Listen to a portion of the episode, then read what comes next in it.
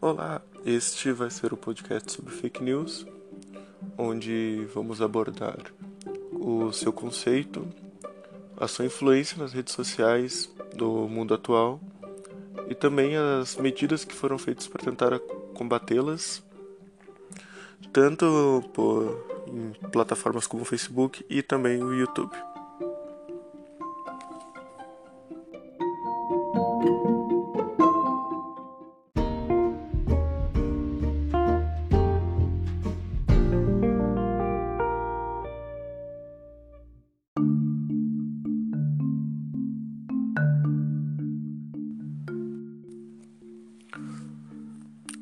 Então, a definição do Brasil Escola sobre fake news são notícias falsas no qual apelam para o emocional do espectador, sendo que isso está citando normalmente as manchetes que vemos em redes sociais, como por exemplo o Facebook, que apelam para uma um título escandaloso que chame muita atenção e mesmo naquelas fake news que possuem um núcleo de verdade é uma eles pegam esse núcleo e no caso é distorcido para chamar a atenção. É muito comparado com as teorias da conspiração, onde dão uma explicação muito fora da curva, muito extraordinária, que acaba ganhando popularidade em relação com a teoria real, com base científica, que é muito mais pé no chão no caso. O termo fake news, literalmente do inglês notícias falsas, ganhou popularidade durante as eleições presidenciais de 2016 nos Estados Unidos onde já teve um papel principal na disputa entre Hillary Clinton e Donald Trump, causando até mesmo atentados por sua influência e no caso muita desinformação também, né?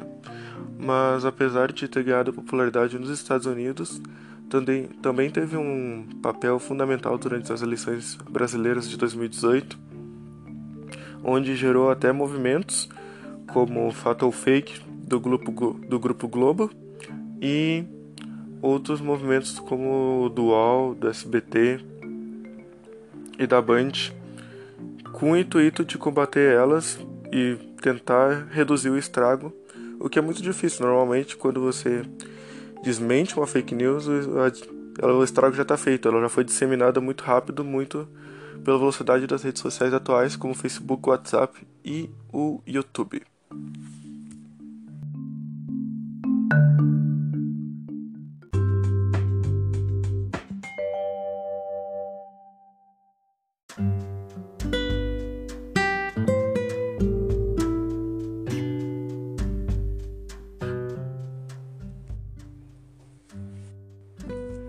Qual foi a repercussão das eleições brasileiras de 2018? Tendo em vista as eleições americanas, era previsível que algo parecido fosse acontecer, muito pelo momento que estávamos vivendo e pelos candidatos muito polarizados. Acredito que com isso em mente, a Globo e seus meios de comunicação criou o fato ou fake, que foi um projeto para desmentir as fake news e também recomendando à população de que mandassem os seus suas notícias que recebiam por outros meios, como o WhatsApp, para que eles pudessem trazer a verdade à tona. Cito o WhatsApp porque é um meio mais particular, diferente do Facebook, onde normalmente a informação falsa passada fica por ali, até mesmo porque é passada em grupos de família ou até por algum parente, e não tem disseminação. Tem disseminação dentro delas, mas eu cito que como não tem uma disseminação mais pública, é difícil de ver e combater e desmentir aquela notícia. Mas com o foco na eleição, um, alguns meses depois, o UOL, a Band, o SBT e outros meios criaram o Comprova com um objetivo parecido, porém, como citei, mais focado nas eleições. Porém, este ano, no dia 27 de junho, eles voltaram com a coalizão, já que as fake news não param, apesar de ter um ápice muito grande em momentos de decisão, como eleição e afins. As notícias falsas continuam sendo disseminadas com vários interesses sobre vários temas, então é sempre bom ter os meios de comunicação com um grupo focado em desmentir essas notícias.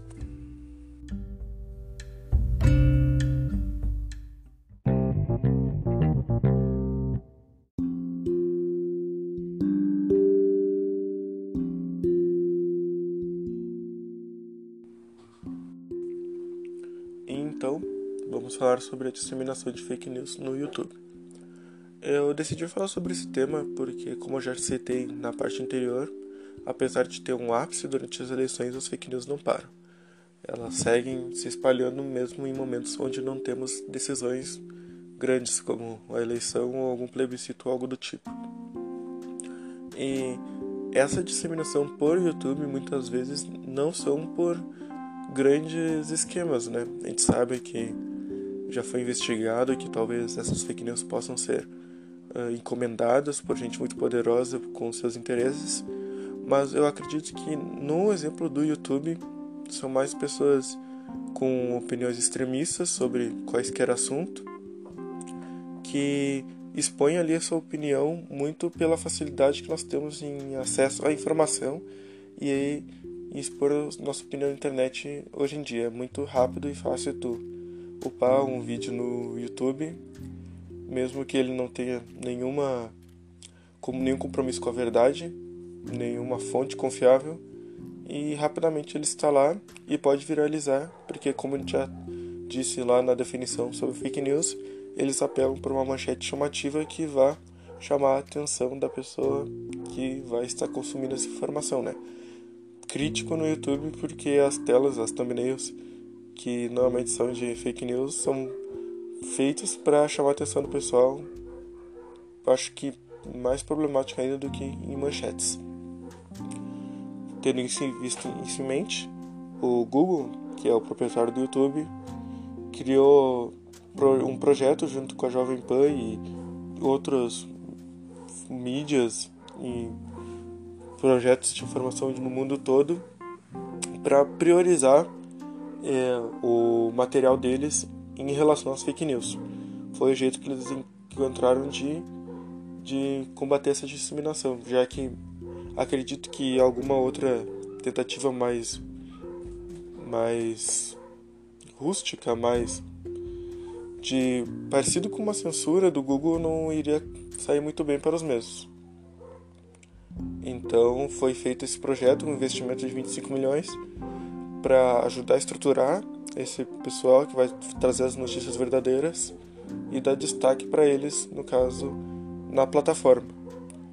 Isso feito também por meio do, do algoritmo. O algoritmo, em resumo, é o, o que o YouTube vai te mostrar na tela inicial, né? Então eles vão priorizar o conteúdo que seja confiável, bom, em relação ao confio, o conteúdo mais não tão confiável, né? no caso, sem embasamento nenhum.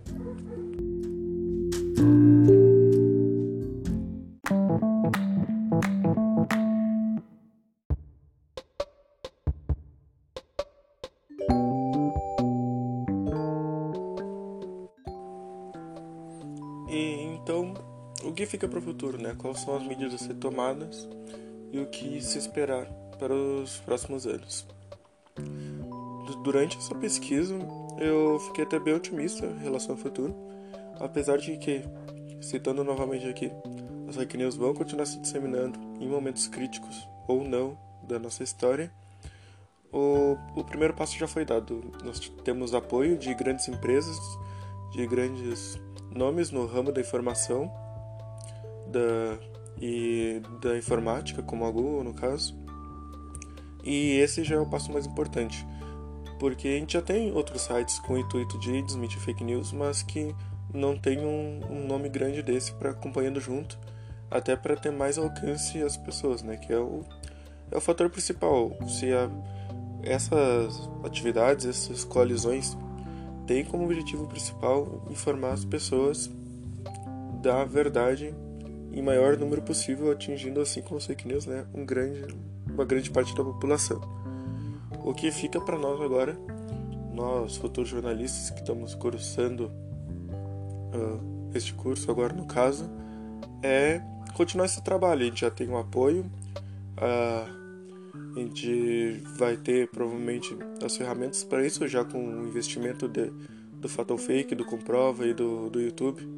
Para quem for assumir um, um, cargo, um posto em alguma dessas empresas do futuro, é manter é, esse projeto que eles já continuaram e tendo como objetivo final principalmente a verdade e o compromisso com o leitor, ao nosso espectador, que é, deve ser uma de nossas maiores prioridades.